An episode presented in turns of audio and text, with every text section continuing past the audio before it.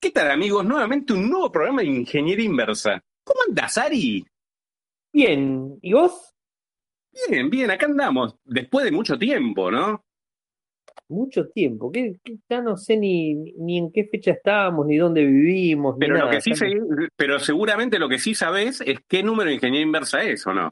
El 63, ¿viste? Muy bien, muy bien. Ya la temporada 2, arrancamos la temporada 2 y esta vez, bueno, con un nuevo locutor. O sea, eh, Juan por problemas personales por ahí no podía grabar y bueno, nos tomamos la libertad de eh, que Ari te sumes Ingeniería Inversa. Es un placer realmente. Buenísimo, muchas gracias, vos sabés que no, no, no tengo problema, me encanta sumarme y digamos, a mí, a mí me tenés que dar un golpe para que hable y después un golpe para que me calle, así que no tengo problema. Y está muy bien, está muy bien. Vos- bueno, ya ya sos una persona de radio, no te tengo que decir nada. O sea, es más, sos nuestro mentor.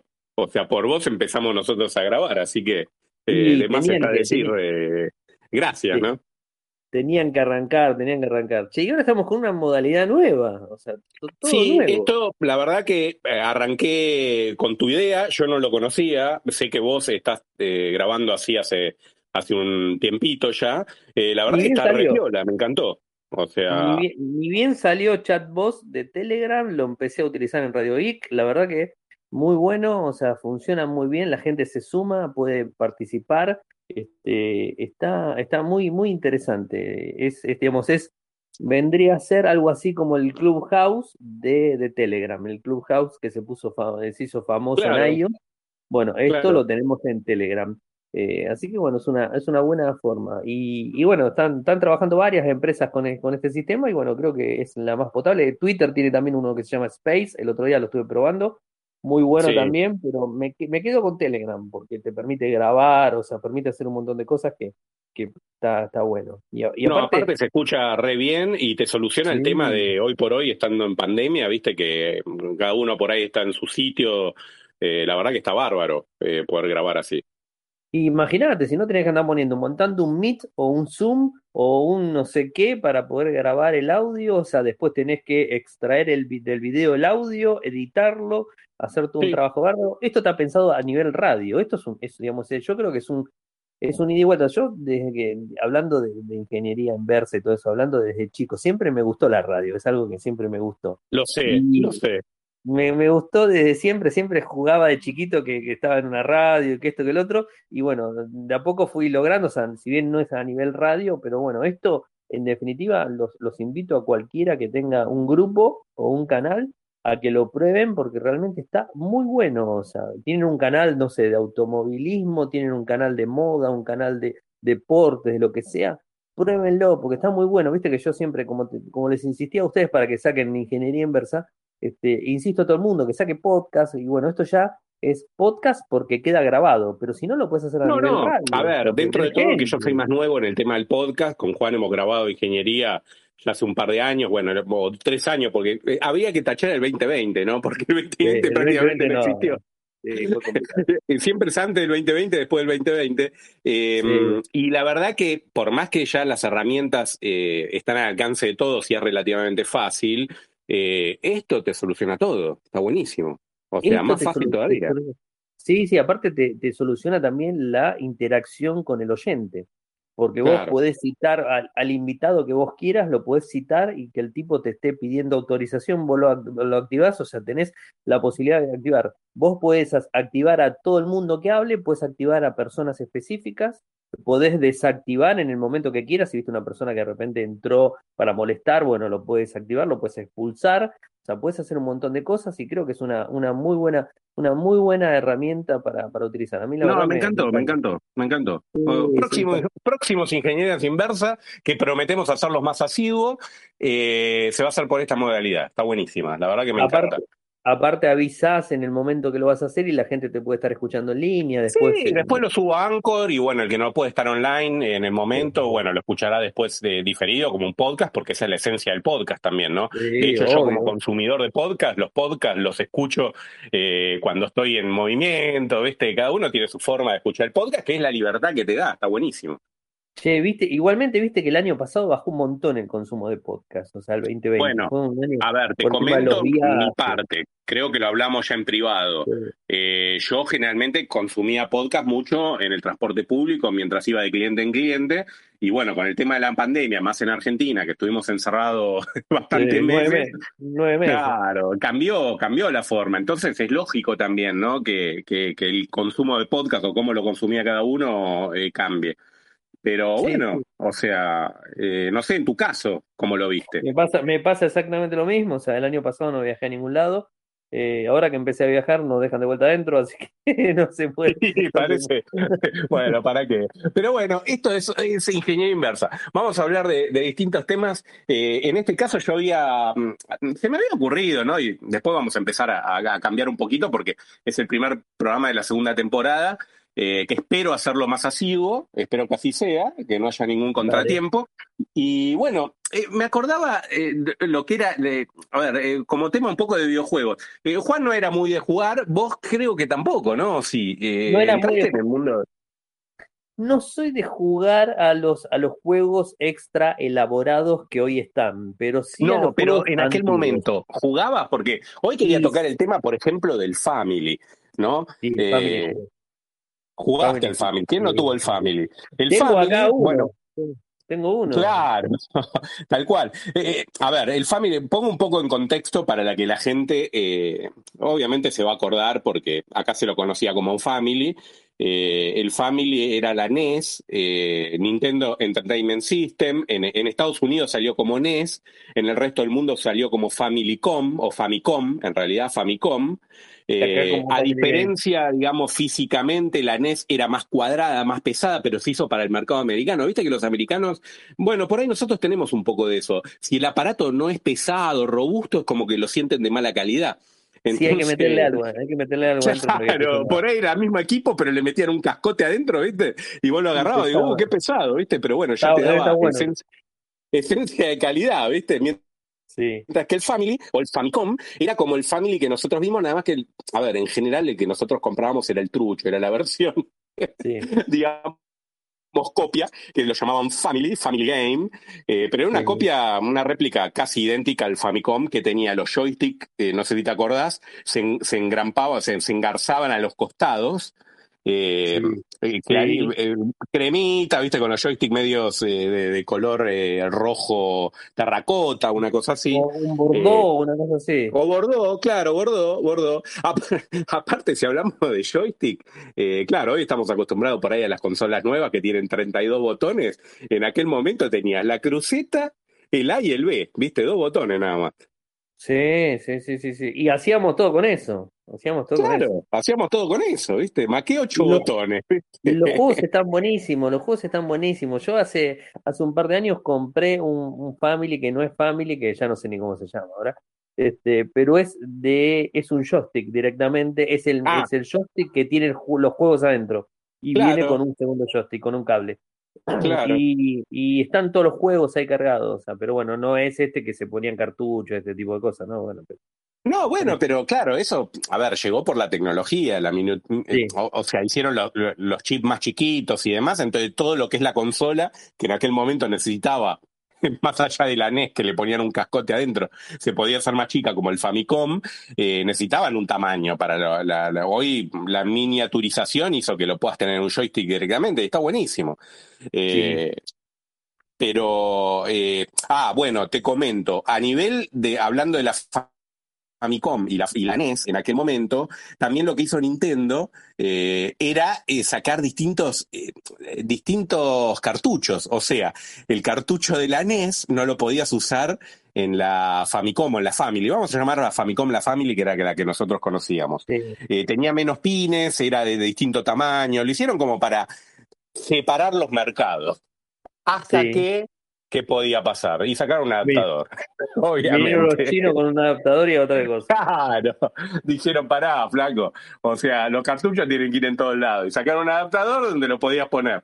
En el- en los cartuchos de NES, en Famicom y viceversa, ¿no? Eh, y después venían. comprado un par de cartuchitos. Claro, aparte te acordás que cuando acá llegaron, o por lo menos se masificó, eh, y fueron, digamos, accesibles y nosotros está bien, comprábamos las copias de la, del Family y demás. Después venían los cartuchos que te venían 322 juegos en un cartucho. 120, 120, 120 y pico sí, juegos. Es verdad, era 120 y pico. Pero, a ver, era medio tramposo eso, porque a veces tenía cinco versiones de cada juego. Eran todos iguales, sí, sí. Y sí, mucho tampoco tiene, mucho tampoco tiene. En el fondo tenía por ahí 30 juegos, que era un montón, ¿viste? Pero yo te lo vendía como ciento y pico, 20 juegos, ¿viste? igual, eh, ah, igual, como vos decías, el tema de jugar y todo, no juego ahora, no soy muy gamer ahora, pero en ese tiempo sí, y jugaba esos juegos, o sea, era chico, tenía 18 o 20 años, o sea, cuando llegaron, que se hizo el furor acá en Argentina, por lo menos eh, yo tenía 17, 18 años, una cosa así, no, no recuerdo la fecha, 91, 90, por ahí más o menos fue la fecha que se lanzaron acá. Eh, ¿Te acordás? Sí, en realidad no. Bueno, acá puede ser. Eh, a ver, en realidad Nintendo lo lanzó alrededor del 83. O sea, pero bueno, después pensá que vino la copia china y que se masificó y aparte estuvo bastantes años en mercado. Así que es probable por ahí que sean los 90. Yo la verdad que no tengo, no tengo recuerdos, soy un desastre con la memoria. Yo en el, en el 83, 84, yo me acuerdo la, este, los ColecoVision de acá de Argentina y los Atari. Qué grande ColecoVision. Me acuerdo de eso, o sea, en, ese, en esa época, que yo estaba en la primaria y estaba eso. Después, este, más adelante, ya había terminado la secundaria, ya había terminado, ya era más grande, tenía 18 años, creo 18, por eso te digo, o sea, en el 91, 92, que es muy probable, es muy, es muy probable el auge del importado. claro, con lo que vos me decís, yo también tengo memoria que eh, yo era más de las computadoras, en aquel momento la TI 99 y demás, y tenía un amigo que tenía Coleco. Y Coleco venía a competir, estaba mano a mano con el tema de las Atari. Eh, me acuerdo, no, sé si era la 2600 en aquella época. Y sí, es verdad, el Family acá llegó más tarde. sí, eh, es muy probable que sean los 90. Llegó cuando se hizo la convertibilidad y todo ese tipo de cosas que tuvimos acá en el país, ahí llegó cuando empezó a llegar todo lo importado, eh, que llegaban las agendas, las agendas digitales y todo eso, ahí entraron a llegar los, los, este, los Family. Sí, sí, sí, me, acuerdo, me acuerdo de eso. Sí, es probable. Sí, sí, sí, la verdad que muy lindo. Yo la, verdad que me asombro de los accesorios que tenía el original, uh, ¿Te acordás? Aparte, mira, te cuento, te cuento una cosa de color también que yo no la sabía. O sea, eh, las primeras, las Famicom primeras venían con el cable unido, no se podía sacar el cable del joystick. O sea, eh, si se te rompía, bueno, como, no, sí, lo tenías que reparar, ¿viste? No, no. En cambio, la NES, para el mercado americano, era como el Family nuestro, que vos el joystick lo desconectaba, era como un conector serie, ¿viste? De PC, donde se conectaba directamente y demás. Y la versión eh, de Famicom eh, japonesa y demás, el, el joystick eh, tenía un micrófono. O sea, había juegos que podías gritar, y qué sé yo, por ejemplo, el Zelda de aquel momento y demás, eh, podías gritar y podías eh, hacer acciones con ese, con ese micrófono. Yo no recuerdo, o sea, se ve que muy pocos juegos lo usaron, yo la verdad que no me acuerdo. Ahora después vamos a hablar un poco de los juegos que vos te acordás que jugaste y demás. No, yo la, verdad que tampoco me acuerdo, no lo vi, tampoco vi el, importado, vi el, digamos, este, que es importado también, ¿no? Pero bueno, la, la copia, conocí la copia, tuve copia, o sea, no, no tuve acceso a ver el original, digamos, el, el, digamos, el posta, ¿no? La verdad que no, no, tuve esa, esa, esa posibilidad, no, no lo vi, o sea, no, no se lo vi a nadie tampoco, o sea, no. Este, era, eran, los, eran los mismos los cartuchos. Eran los mismos cartuchos, ¿no? Claro, exacto, sí, sí, sí, tal cual, tal cual. ¿Y accesorios que vos dijiste, qué te acordás? Y mira, estuve viendo el tema, el, el modem, por ejemplo, me asombró muchísimo el modem, que acá no llega, obviamente. Bueno, el, el, accesorio más común de todos es la pistola. Eso, eso, ¿Te acordás la pistola? La pistola era buenísima. La pistola llegó acá, con el pato, con el patito tirándole tiro al pato. Sí, el patito, el de cazador era buenísimo. Eh, la pistola era ¿eh? buenísima, era un, un fotoresistor, ¿viste? Eh, que lo que hacía era eh, captar, digamos, en el momento que uno disparaba, era como que el, el, el, el TV se ponía, parpadeaba en negro en un momento y quedaba el objetivo en blanco, y si detectaba eso, eh, te daba el, acceso, estaba, estaba muy piola. eso lo supe hace poco y no entiendo todavía cómo hacía eso porque yo nunca me di cuenta de eso. no, porque era, era, era un milisegundo, o sea, el parpadeo vos prácticamente no lo veías. Cuando vos accionabas, digamos, la pistola, eh, lo que hacía la consola era que el televisor se ponga la pantalla en negro y, digamos, el patito que le tenías que dar quede en blanco. Pero era un microsegundo, vos para, con el efecto de persistencia del ojo, directamente ni lo veías. Entonces, si el fotorresistor veía una luz blanca, ahí te activaba. Y, si, no, digamos, claro. si no, directamente como que la pifiabas. Pero en aquel momento me acuerdo que era eh, el tema de la pistola, eh, yo me acuerdo haber ido a las casas de, de no sé, bueno, acá en, Buenos Aires no había porque estaba, estaba prohibido el tema de las, no estaba permitido eh, el tema de los fichines o de las, eh, las máquinas arcade. Y entonces, cuando íbamos a Mar del Plata. Mar del Plata, el Sacoa, sigue estando Sacoa. ¿eh? El Sacoa, claro, estaba el mismo, de, el mismo de siempre. Sacoa y otros más, pero Sacoa era el más grande. era, digamos, la diversión de, de, los chicos, ¿no? Nuestra. Claro, que, tenía lo mismo en definitiva, tenía un aparato parecido. Bueno, había, había máquinas de arcade que tenían, eh, digamos, pistolas y demás. Y este era un poco más rudimentario, pero tenerlo en la casa era la gloria. Eh, sí, sí, sí, era, era, estaba, muy bueno. No todo el mundo tenía eso, ¿viste? Era, estaba bárbaro. A mí cuando lo compré me vino con la me vino con la pistola, me vino con la pistola, me acuerdo, y digo, estaba, estaba bueno realmente porque bueno, jugaba al pato, no me acuerdo si era otro juego. Eh, creo que era el único que había, ¿no? Yo también me acuerdo que jugaba al, del pato. Después había uno del oeste, eh, me acuerdo. Eh, que, salían, había una casita y los tipitos salían de las ventanas, ¿viste? Y vos le tenías que dar al, a los tipitos, pero ya era un poquito. ¿eh? El, que jugaba, el que jugaba Joe Mafly. Claro, sí. Ese. Ese. Tal cual, tal cual. Y, y, por ahí había alguno que otro más, pero no me acuerdo. El, del pato con el perro, ¿viste? El de, era el Duck Hunt se llamaba, la casa del pato, Duck Hunt. Eh, era el clásico y el, más común, digamos, ¿no? Eh, que el perrito se, te cagaba, se te cagaba de la risa. Sí, que te cagaba de risa cuando le apifiaba, tal cual, sí, era un turro. Eh, y después de accesorios también que había, que claro, que nunca los llegamos a ver, por lo menos yo nunca los llegué a ver, había una, un pad de, de baile eh, que después salieron mucho después. Era un, fue un precursor en Nintendo en eso, porque eh, viste que después sí vinieron las máquinas de baile y demás. Bastante después. No hace mucho, no hace mucho, o sea, las máquinas de baile. Claro, por lo menos hablando acá Argentina, hablando Argentina. No, no, es que no hace mucho, exacto, no, no hace mucho. las, eh, máquinas, las máquinas de baile, también había un tecladito para poder escribir tu propio juego. sí, Sí, no, no sé cómo grabaría la memoria. Eso. sí, nunca lo vi eso. Por eso, tío, cuando, cuando vi todo lo, cuando empecé a ver todos los accesorios, dije, wow, cuántas cosas que tenía. Y yo pensé que era un jueguito común y silvestre.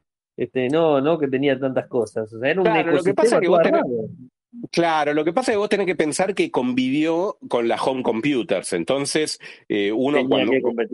Claro, muchos, eh, a ver, entramos a la home computer, como hablamos en otro programa de ingeniería inversa, eh, por el lado de los juegos, ¿no? Eh, entonces, claro, mucha gente estaba acostumbrada a los juegos en la home computer. Entonces, esta fue una consola de juegos, a la, como fue la Atari, como fue la Coleco que vos nombraste. Y por el otro lado dijeron, bueno, vamos a darle a alguien algo a los que hacían home computer. Entonces sacaron el tecladito, un basic, ¿viste? Que la verdad que no, no, creo que haya tenido mucho éxito, digo yo, ¿no? Porque eh, el concepto era distinto, ¿viste? Era enchufar y jugar, ¿viste? No, no, no era ponerse a programar algo. Eh, Eso era lo bueno. Eso era lo bueno que tenía, porque, digamos, este, en, la, las compus, o sea, en las, las, Commodore, que estaban en ese tiempo también, las Commodore, las Spectrum, las Sinclair, todo eso, eh, tenías que andar cargando el juego, tenías que tener un buen dataset para que te lo tome, que de repente... ¿Te acordás el tema del dataset de estar dándole con el tornillito? Con el tornillito, eso te iba a decir, con el tornillito para que suene agudo y que bueno que entre, porque si no, no entraba el juego. Aparte, hay que decir una cosa: cargar un juego de esos por ahí eran 5 o 10 minutos de reloj. Entonces... Sí, sí, te acordás el ruido que hacía, que era como un fax. O sea, Exacto, y después por ahí llegaba, estabas en el minuto 4 y te decía, un error. Quería que te iba, iba, cargando en la pantalla como cargan ahora los juegos, de a poquito te iba cargándote la, la imagen, la barrita de la carga, ¿no? Sí, este, ¿qué, qué, tiempos, ¿no? O sea, realmente, eh, y los juegos, a mí, a mí lo que me gustaba mucho eso eran los juegos porque eran, eran más simples los de ahora, los de ahora es un, es un desbole realmente. Los juegos que hay ahora son, son muy grandes. O debo decir sí, cambió totalmente. O sea, antes los juegos eran más rústicos, pero le daba más libertad a la imaginación. Entonces, eh, era otro disfrute, ¿viste? Eran, no sé, hoy es como que te imaginas menos porque te dan todo, son casi fílmicos, eh, son más realísticos, pero bueno, son más complejos y, juega menos la imaginación. Vos estás metiendo en el personaje que te van llevando la historia. Antes era un cuadradito que vos imaginabas que era un tipo, ¿viste? Y te ibas armando toda la película en lo que tenías que hacer. Estaba buenísimo, ¿viste? Yo me acuerdo juegos que los habrás jugado, bueno, todos los Mario, ni, ni, me quiero pensar, pero me acuerdo del Popeye, a mí me encantaba el Popeye. Popeye, sí. El Popeye era buenísimo, ¿viste? Pero eran juegos de plataforma, ¿viste? Donde iba saltando, esquivando obstáculos. Que hoy me lo eh, pones en juego. Hoy me lo pones en juego, ¿no? Claro, es que, es que yo también lo, lo, lo, hiper disfruto. Están buenísimos. Y, y, hay había muchos juegos que estaban, eh, que hoy por ahí no pasa tanto, que igual hay, eh, pero eran muchos juegos que estaban destinados a jugar de a dos. Estaba bueno porque te invitaba a jugar con alguien, ¿viste? De hecho, estas consolas, por ejemplo, hoy hablando del Family y demás, venían con los dos conectores para joystick y eran los dos joysticks, ¿viste? Sí. Eh, y, estaba bueno porque daba eso de, jugar en cooperativo, no tanto en, en, en, competitivo, que también había, pero sí en cooperativo. Vamos a hacer tal cosa, vamos a hacer tal otra, o los dos hacemos tal cosa. Estaba, estaba buenísimo. Era, qué yo, era un momento que yo disfruté mucho. yo te eh, digo, jugué, jugué mucho de más chico, o sea, antes del 80, o sea, más o menos tenía esas 80 moneditas. Jugué mucho al Pong con, con un televisor. me acuerdo que tenía, me acuerdo que tenía, era más, era más, más este, más rústico que eso, no había. El Ultrapong de Atari, sí, tal cual. Dos palitos eran, que tenían los pads. Fútbol, el, claro. fútbol, pelota paleta y no me acuerdo. Eran iguales. Era, todo igual y me acuerdo jugar con mi hermano. Era la pelotita que rebotaba y los palitos. Sí, y te acordás que nos divertíamos con eso, ¿no? Y hoy, por ejemplo, tenemos juegos que son impresionantes, como decís, son fílmicos los juegos realmente. Claro. Es que a veces este los juegos de hoy, los juegos fílmicos, y yo te digo porque a mí me gusta jugar y sabes que, que, juego, eh, a veces no te divierten dando como esos juegos, no, no, no llegan a captar, eh, o, sea, no llegan a ser buenos entre comillas, ¿viste? O sea, pueden tener gráficos de aquellos. claro, pero por ahí, como vos decías, en el, en el Ultra Pong o en el Atari, ese, en el Pong, eh, yo me acuerdo de haber jugado con mi papá y demás, y pasaba mm, horas jugando y estaba buenísimo, o sea, te, te hiper divertías. Y si vos lo ves gráficamente, eran dos palitos que vos lo movías con el pad. La verdad que el pad estaba bueno porque era bastante, bastante preciso, y la pelotita que rebotaba. Era un potenciómetro. sí, sin duda, claro que sí. Era un potenciómetro. que, que, que, giraba, giraba loco, obviamente iba por uno para el otro, y tenía un botoncito, me acuerdo, que no me acuerdo para qué era el botoncito, me acuerdo que tenía un botoncito blanco. Yo ese lo, lo tuve en una televisión, una televisión de Noblex que vino, una televisión de Noblex de 14 pulgadas, me acuerdo que venía en blanca y, naranja, creo que en alguna vez la, la pusieron la foto en el, en el grupo. Sí, puede ser, puede ser. De la televisión. Y, y, venía, y venían los dos que eran Jack de era 3,5 y el otro tamaño era, no, no recuerdo el tamaño, 5,5 creo que era el jack, digamos, el, otro, el plug, el, el, el jack. ¿El grande decís? El grande, 5,5 creo. ¿No? Creo que sí, claro, porque estamos tan acostumbrados al 3,5 con el tema de los móviles y demás, ¿viste? Sí, sí, sí. que ya casi pasó la historia, pero bueno. Eh, sí, puede ser que sea 5,5 el, el plug grande tenía dos, un plus cada, cada este coso y, tenía un cable largo, me acuerdo cuando estaba enfermo en la cama me costaba que mi, en ese tiempo tener un televisor en la casa era todo un tema, no era tampoco tan fácil. Y yo tenía, me acuerdo, tenía, e, ese televisor estaba porque teníamos uno de 17 pulgadas, un Zenith color de 17 pulgadas, y en la, en la pieza de mi mamá tenía y mi papá teníamos un Noblex DS de 14 pulgadas, que eran los que veían ellos a la noche, y tenía ahí el, digamos, el POM para jugar y bueno, yo me acuerdo cuando estaba enfermo, me acostaba en la cama grande y bueno, jugaba con el cable que era largo todo, pero bueno. Claro, porque en aquel momento creo que lo hablamos en otros programas, eh, el control remoto no había el inalámbrico, era todo alámbrico, entonces tenía que tener el cable de dos metros, tres metros, eh, para estar medianamente cómodo. Eh, sí, sí, sí, sí, porque todos piensan que no, o sea, después pasó la botonera y después este, pasó este, el, el, control remoto, que es un gran, gran invento. Creo que es, un, uno de Totalmente. y, otra cosa te digo, hablando de esto que me hiciste acordar, Ari, eh, me acuerdo porque uno dice, bueno, por ejemplo, en los Family venía el cable largo, ¿no? Y era una historieta, porque por ahí tenías un cable de dos metros, dos metros y medio, y después te colgaba todo el cable. Me acuerdo que Coleco lo resolvió, entre comillas, poniendo como un cable de teléfono, enroscado. Por lo menos para que no quede tan, tan colgando. Entonces, pero sí tenías la contra que lo tenía que estirar, ¿viste? Cuando te alejabas, era como que lo tenías que estirar. Era como un resorte. Pero, eh, claro. Eh, ¿qué, qué, cosas locas, ¿no? Porque en aquel momento, claro, ahora te pones a hacer memoria y vos decís cómo resolvían ese tipo de cosas eh, que, a ver, el día de hoy todavía no se resolvieron el tema de los cables. Hoy seguimos luchando. Con el tema de los cables, obviamente hay más cosas inalámbricas, eh, usamos más cosas inalámbricas, pero bueno, eh, los cables siempre están, o sea, es difícil eh, desprenderte del tema de los cables. Internamente, inclusive también hay cables de armado y bueno, todo ese tipo de cosas dentro del circuito y todo, tenés cables de armado, todo, o sea que sí, sí, obvio. Existen, siguen existiendo y yo creo que van a seguir existiendo mucho tiempo. No sé cómo lo van a solucionar, pero bueno, inalámbricamente hay un montón. sí, Sí. No, no, y ahora, este, y ahora ves consolas que son terribles, o sea, realmente las consolas, ves las, las consolas de este tiempo y ves a lo atrás, los que son más nuevitos deben decir de que qué están hablando todo viejo. O sea,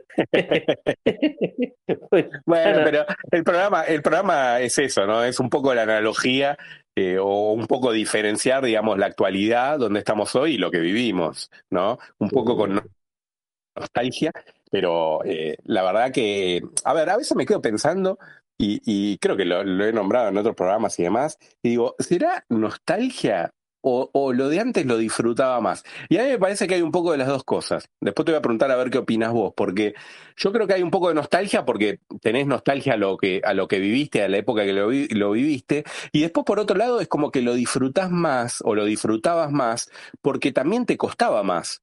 Eh, hoy tenés todo servido, o sea, tenés costo cero. A ver, no digo costo cero porque, qué sé yo, una. No te voy a hablar de una consola porque no todo el mundo se compra una consola, porque no, porque no pueda acceder, sino que por ahí porque no le interesa. Pero vos agarrás un móvil, un celular, y le puedes instalar el jueguito que vos quieras, y lo tenés ahí. Es más, muchas veces ni lo tenés que pagar. Entonces. La gran eh, mayoría son free to play, así que. Este, claro. Eh, es como que tenés todo servido. O sea, todo lo que antes nos costaba, eh, aunque lo compremos trucho, lo tenías que comprar, lo tenías que ir a buscar a un lugar, lo tenías que físicamente llevar. hoy ni siquiera te mueve el sillón. No, no, no, es terrible, es terrible lo que ha cambiado. Yo me acuerdo que me divertía. Mira, tenía, ustedes lo han hablado mucho, muchas veces, juegos así en reloj, o sea, juegos en reloj, que hoy, hoy por hoy es algo, o sea, imagínate un chico de ahora jugando en un jueguito en un reloj, o sea, jugando con un Pac-Man, jugando con un Car Racing, no sé cuánto que era. Car Racing creo que era el, Sí, está buenísimo. El, que tenías dos botones, que el, tenías tres bandas, iba para un lado, para el otro, el medio. sí, sí, sí. Y avión también, había un, un simulador de un avión también. Este, esos juegos. Y yo tenía el Pac-Man, me acuerdo, me, mamá y mi papá me habían comprado el Pac-Man y jugaba ese que era un poquitito más, era, era chino, pero estaba bueno y lo gastaba, me acuerdo, y, después el Casio cambiábamos, ¿te acordás? No sé si te pasó vos, yo cambiaba, o sea, de repente, hoy tenía el, digamos, tenía mi reloj de Pac-Man y se lo cambiaba con un, con un pibe que tenía el reloj de, de, de, autos y bueno, entonces le cambiaba el reloj. Y sí, lo teníamos una semana. Eso, eso nunca lo hice, mira. No, no, eh, qué bueno eso, no, no. Me, acuerdo porque el Casio siempre lo quise y el Casio salía fortuna realmente. O sea, el del Pac-Man era más barato porque era medio chino, ¿viste? O sea, era medio. Claro.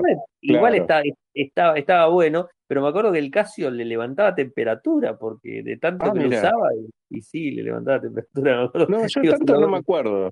No me acuerdo. Pero, Pero viste que también, eh, ahora eh, hablando del tema de Family y los cartuchos, yendo al tema de los cartuchos, y, y en base a lo que vos me decís de el cambiarte, ¿no? El cambiarte con tu amigo el juego, porque claro, o sea, eran, por más que vos digas el chino, tenías que ir a comprarlo. Tu papá no te iba a comprar todo el tiempo, viste uno nuevo. no, no, Y, y no era cambiar y cambiar de cosa, era cambiar el dispositivo. Bueno, ¿te acordás que estaba la movida, aparte de los videoclubs y demás, de ir a alquilar los juegos? O sea, en los sí, sí, muchos videoclubs tenías alquileres de juego, de cartucho de sí, Family, eh, sí, etcétera, etcétera. Era todo un mercado ese también, ¿no? De hecho, mira, te voy a decir, el primer, el, el primer eh, Family que compré, lo compré en el videoclub, porque bueno, no había casas como hay hoy retail, que hoy, por ejemplo, vas a un retail y te compras algo, o sea, no, no, no había mucho en ese tiempo, a pesar de que vivía en Capital, en, vivía en, digamos, en sí, una zona bastante bien, todo lo que vos quieras, pero no tenía sí, mucho, o sea, tenía los, este, los, digamos, este, los, los locales de barrio que te vendían electrodomésticos pero no te, no, te no te vendían Family en su momento, porque no lo No, conseguías. Entonces me acuerdo que el Family me lo compré en un videoclub, en donde en el videoclub me mira. vino con un, me vino con un juego de regalo y después, como vos decís, iba y alquilaba los juegos, que con Clau alquilábamos los juegos y, y jugábamos este, al, al Family, que lo alquilaba como, no me acuerdo por día, no me acuerdo cuánto era, o sea, sí, Sí, no, creo no que lo alquilabas por día y vos te lo podías quedar X días eh, y, después, bueno, lo devolvía cuando te aburría, porque tampoco eran, a ver, eran, hay, había juegos, eran otro tipo de juegos, ¿no?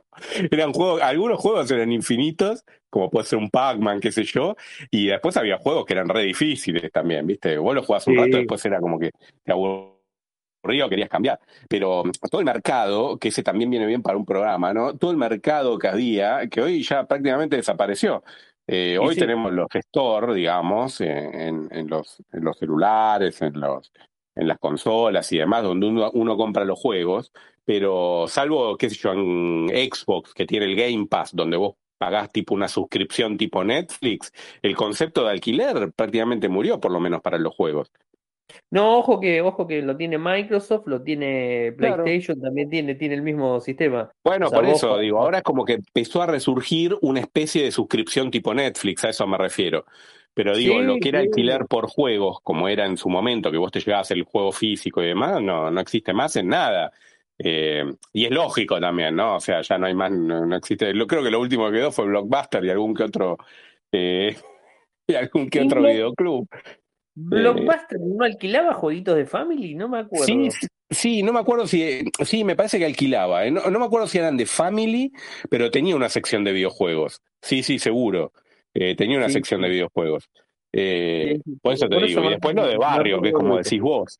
Viste que fuiste al local de videoclub y te compraste el Family.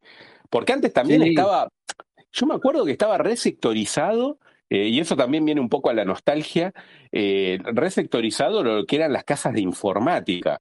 O sea, vos las sí. computadoras las comprabas en una casa de informática y había casa de informática en el auge y eran contadas. O sea, no era que. Y los electrodomésticos eh, eran la casa de electrodomésticos. O sea, no, no es como hoy, viste, que compras una computadora en, en una casa de electrodomésticos. Eh, No, sí. Tenías la casa de la casa de informática. Sí, sí, la casa de sí. informática, donde o te armaban la acuerdo que compu. Sí. Sí, sí, perdón. No, no, digo que me acuerdo que vos entrabas a una casa de informática y ya tenía ese olor distinto, ¿viste? No Sí, sé si era del, de la alfombra, ¿viste? De las máquinas, tenía un olor distinto. Eh, estaba bueno, va, por lo menos yo lo recuerdo así, a mí me encantaba.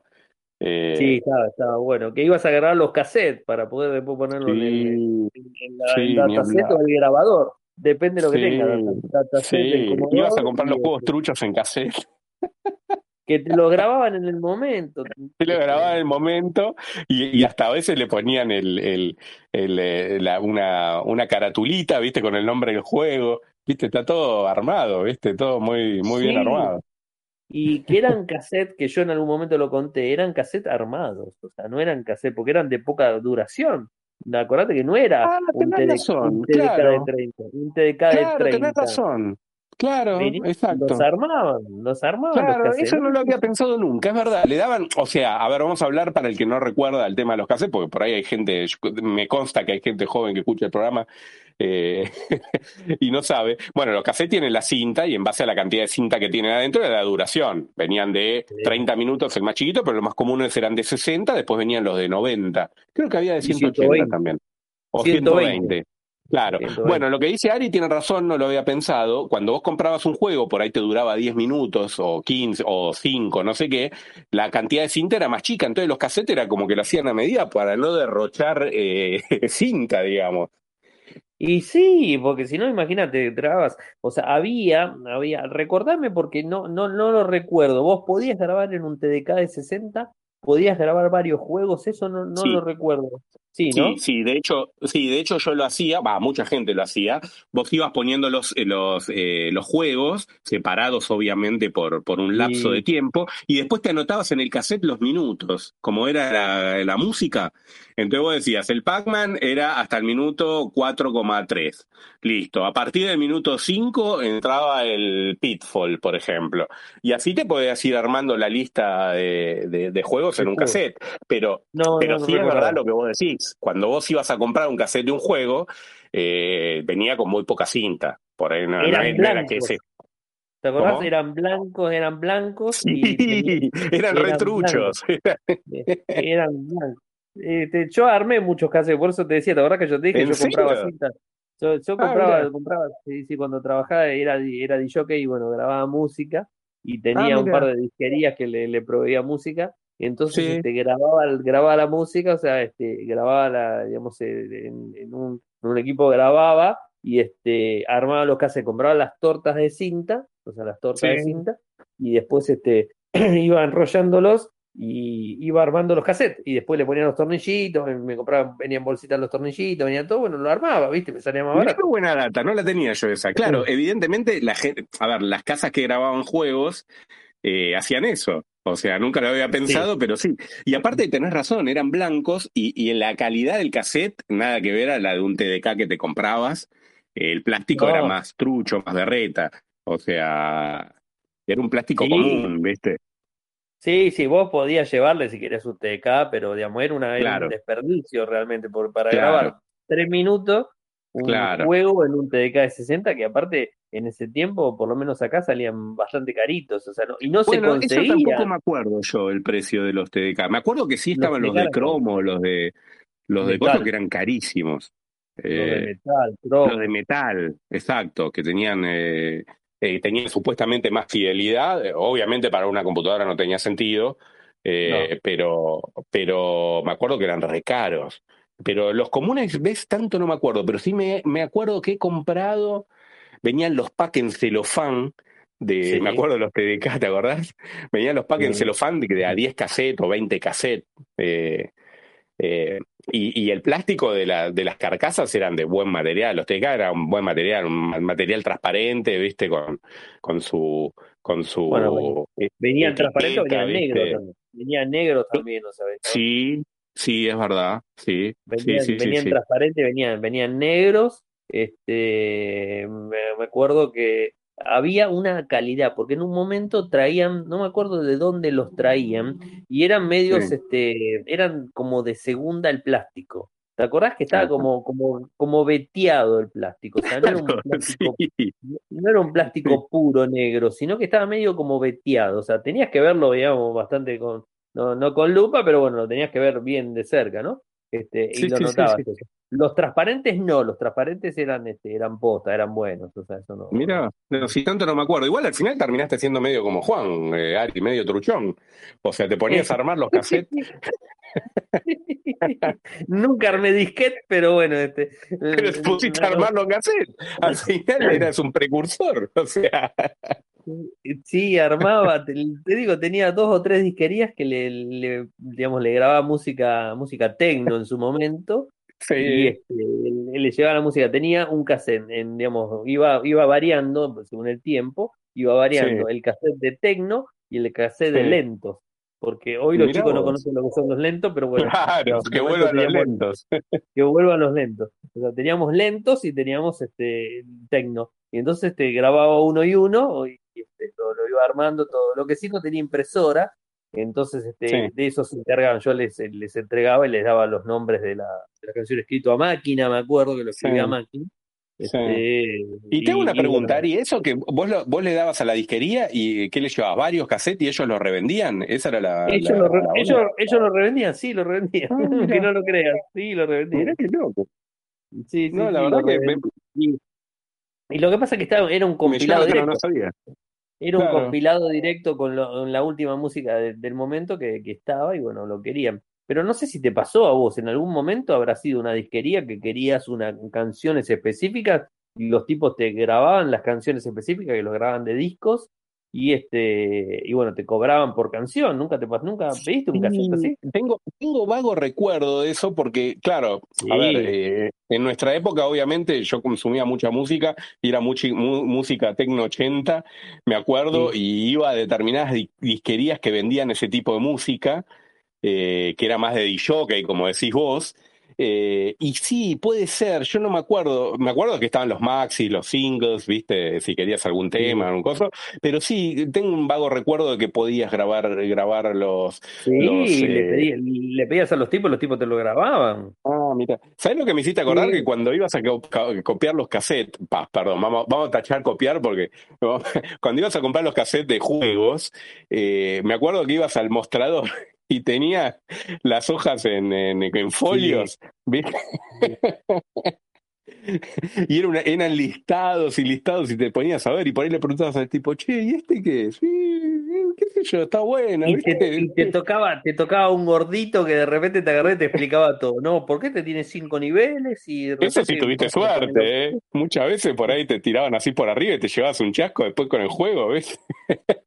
Sí, bueno, pero este, yo, yo recuerdo eso, o sea, y recuerdo mucho entrar en una casa de computación que me, que me llamó la atención. Nunca había desarmado una compu y me acuerdo que una Spectrum la habían desarmado todo y tenía como una raviolera. Me acuerdo, mirá lo que me acuerdo, la raviolera del teclado. Viste que digamos, era todo goma. La membrana de goma, claro. sí. sí, sí, sí. Y digamos, se, lo estaban limpiando, limpiando una, una compu. Pero bueno, me acuerdo, me acuerdo así, cosas así vagas que. Pero vos habías desarmado tu Spectrum, ¿no? no? Por el tema de la fuente, algo así había pasado. Pero la, desarmé después, o sea, después cuando me ah. empecé a meter en electrónica, que empecé a aprender un poco. Claro. Y ya, sin miedo. ya, sin miedo, porque ya la, la compu ya no era, digamos, este, no, sí, sí, estaba la, la 60, eh, eso fue en el año, ay, para que no me acuerdo ahora, 87, 88. Puede ser. Y empecé, empecé, a tener, empecé a tener electrónica en el colegio, o sea, en el, en el, en el técnico que iba. Y este, y me animé, viste, me animé a empezar a tocar cosas, a arreglar cosas, y preguntaba, viste, cuando no sabía algo, iba y preguntaba. Y bueno, me acuerdo que sí, sí, la, la Spectrum que tenía me vino con una falla, que creo que lo comenté también. Eh, La fuente entregaba más, más potencia a la que tenía que entregar. Y los juegos cuando levantaba Cuando levantaba temperatura. O sea, habría sido hoy por hoy cambiar la fuente. O sea, más fácil que eso. Claro, Este, hoy por hoy cambiar la fuente. En ese momento no, y lo que hice fue ponerle un, este, un disipador con grasa siliconada, me acuerdo, para que digamos, disipe el calor y ahí me funcionaba porque la, la computadora andaba 10 minutos y de repente ¡pum! se frizaba, era que ¡pum! se colgaba todo. O sea, entonces este, eh, claro, era, sí, es re frustrante. Más cuando uno, eh, a ver, en esa época que uno era chico, tampoco tenía poco conocimiento y tampoco tanta solvencia, por decir de alguna forma. Hoy es mucho más simple, ¿viste? Lo llevas a fulano, todo te lo arreglaban. En aquel momento era muy limitado el tema de que quién conocía de computadoras. Eh, era muy limitado. Era como un mundo nuevo, ¿no? Entonces era, me imagino, re frustrante. Yo, por suerte, nunca tuve un problema. Bueno, sí, miento. Con la Commodore 64 eh, las primeras que llegaron acá fueron las Drean, creo que lo comentamos en otro programa, y las convertían a PAL y las arruinaban. Eh, pero entonces se veían con rayas, eh, fueron un desastre esa, esa, esa camada, digamos. pero bueno, lo solucionamos llevándolo a un lugar y hice el cambio. Me acuerdo un Garbarino, el primer Garbarino que estaba en la calle Uruguay, que fue el primero de todos, el original. De hecho, mi abuelo fue amigo del dueño Garbarino, que era Garbarino justamente, eh, me acuerdo que la llevábamos, cuando la llevábamos la revoleaban, la revoleaban, eh, no te estoy mintiendo, y tenían en el sótano una pila de Commodore 64 que no te podés dar una idea y te daban otra, ¿viste? Y todas tenían el mismo problema, o sea, por más que te den otra, tenían todos el mismo problema. Y al final terminé, mi papá me llevó a una casa de computación, me la tomaron parte pago y me compró una 128 en aquel momento, americana, entonces Ah, la americana. La americana. Claro. Eh, el problema era la americana. Vos veías una Commodore 64. Yo te, yo te digo cambié a 128 porque fue circunstancial. Pero vos agarras una Commodore 64 americana hay una Commodore 64 de las de Drean, las que tocaban acá para convertirlas a PAL, y la, y la imagen era abismal la diferencia. Abismal. No me lo acuerdo. Abismal. En definición y todo, ¿viste? Pero bueno, me imagino en tu caso, con lo que contás, de que si tenés un problema con, con, con, a ver, ya sea una consola o una máquina, en aquel momento era hiper frustrante porque... Sí, era chico aparte. Claro, es que uno no tiene los recursos Eh, a ver, tampoco todo el mundo tenía, porque eran máquinas que eran caras. Y sí. claro, y encima no todo el mundo conocía el tema. Ese es el tema. No, a mí me, acuerdo que me la trajo un vecino que, que trabajaba en una casa de computación en el centro y me acuerdo que se la, se la, vendió mi mamá en cuotas, este, cuotas personales, ¿no? Y, este, y realmente costaba, ¿no? Y creo que nunca llegué a decirle a mi vecino que la, la máquina fallaba, porque era como, era frustrante, o sea, realmente era, lo usaba 10, 15, o sea, 15 minutos se me Sí, te sacaba las ganas ya, claro. Y me, sacaba las ganas y no jugaba más a ninguna, y como tenía, tenía un amigo que tenía una, una, una TK, TK90, tenía, Sí. Me acuerdo. Este, entonces, como iba siempre a la casa de él, entonces jugaba la TK90 y era como que me, olvidaba, ¿no? O sea, y después mi hermano tenía una, una, una Commodore él compró la, la, de 128, Drean. Compró, la, compró la Drean. No recuerdo que haya tenido problemas realmente con esa, o sea, no, no recuerdo problemas. Eh, Capaz que venía diferente la de 128, o sea, no sé, este, capaz que la, hacía eh, mejor. Yo no me acuerdo si Drean hizo la 128, por ahí sí, sí, sí me acuerdo que hizo la, la Commodore 64C, esa la hizo. sí, que tenía el mismo tamaño de la 128 claro, el, gabinete era similar, ¿viste? Pero bueno, yo ya en ese momento ya me había ido de la 64. eh, yo me acuerdo que el problema por ahí después lo arreglaron, no sé. Eh, con la 64 fue desastroso, ¿viste? Eso me acuerdo porque. ¿Y te acuerdas que había una 16 también? Sí, claro. Empezó, arrancó la Big 20, eh, después la Commodore 16, sí, sí, sin duda. Eh, y después salió, saltó la Commodore 64, que la verdad que rompió el mercado. O sea, no había con qué darle precio, la, calidad de gráfico que tenía, la calidad de música que tenía, era increíble, ¿viste? Y hoy pensar que son, unos cascajos, ¿no? Pero bueno, este, Y hoy eh, pensar que son, eh, sí, son unos cargajos. Pero bueno, los que tenemos memoria y nostalgia, eh, lo, sabemos valorar. La disfrutamos, sí, la disfrutamos. Tenemos que agarrar los juegos todo hoy por hoy. Tocas un botoncito en el teléfono y automáticamente te carga un juego de 5 gigas. No, y aparte no solo eso que te carga un juego de 5 GB, que uno se impacienta, por ahí no te gustó el juego y a los dos segundos lo desinstalaste y no lo jugaste nunca más en la vida, ¿viste? Y volviste a probar otro, si querés. Entonces, la, accesibilidad también te saca un poco el disfrute, a eso voy. Eh, cuanto más accesible es algo, por ahí menos disfrute tenés. Es como todo, viste que en la vida se valora, viste, el, esfuerzo es como que valorás. Si no tenés ese esfuerzo es como que valorás menos, viste. Sí, sí, sí, sí, y mientras más cosas tenés también, porque de repente, hoy por hoy tenés una, una digamos, este, un, eh, un gran abanico de posibilidades para jugar, para jugar a este, para jugar al otro, que es el mismo, es un juego de rol, tenés este, tenés el otro, tenés un montón, y en definitiva no sabes a cuál jugar. En, en, ese tiempo teníamos poco, y bueno, jugábamos a, lo que teníamos, y bueno, era lo, era lo, lo que había, y digamos, este, estaba, estaba bueno. Eh, Sí, sí, la verdad que la verdad que es como decís, o sea, no, no, quizás no se valora como antes. Ya te digo, yo valoraba un reloj, este jueguito, valoraba un montón y era algo algo. Después. Es que, como conté en otro programa de Ingeniería Inversa, para mí mi aproximación al, a los gadgets fueron los relojes. Lo mío también. Era lo que había en el momento. Era, e, e, era, no sé, ir al truz del joyero relojero, ahí en la calle, en la 9 de julio, por los que son de Buenos Aires se deben acordar, 9 de julio y Corrientes y, quedarme en la, Bueno, y quedarme en la vidriera mirando, viste, los relojes, eh, más allá de que antes de que salieran los Casio, los, eh, viste, electrónicos o, o, qué sé yo, los relojes en sí, porque era un aparatito que llevabas encima que te daba la hora, tenía la fecha, viste, tenían algunos alarma, otros, viste. Y, te, y si, te habrás, si te habrás quedado horas mirando el reloj, ¿o no? Totalmente, Totalmente. Te horas mirando la aguja como daba vuelta. pero totalmente. Eh, eh, pero sin duda, eh, era una hoy lo ves y es una estupidez, pero pasaba eso. O sea, el que no, a los que nos gustaba la tecnología, para mí en aquel momento era lo más cerca que había. Y, y, y en mini, miniaturización, en algo chiquito, algo que llevas portable encima, y era fascinante. O sea, era, a ver, era lo que no podía tener también, porque eran caros, eh, y uno cuando era chiquito, bueno, después empecé, vinieron los Casio, etcétera, lo de jueguito, que yo, y también eran caros, pero uno por ahí podía acceder. Pero en aquel momento había un montón de relojes que no, ¿viste? Y los que uno se quedaba mirando ahí en, el, en la vidriera. y era como un parque, era un parque de diversiones, porque siempre había de un color nuevo, una marca nueva, ¿viste? Era, me, acuerdo, mi viejo me regaló, a mí, a mi hermano, nos regaló un reloj Orient, que eran japoneses, este, un reloj Orient musical.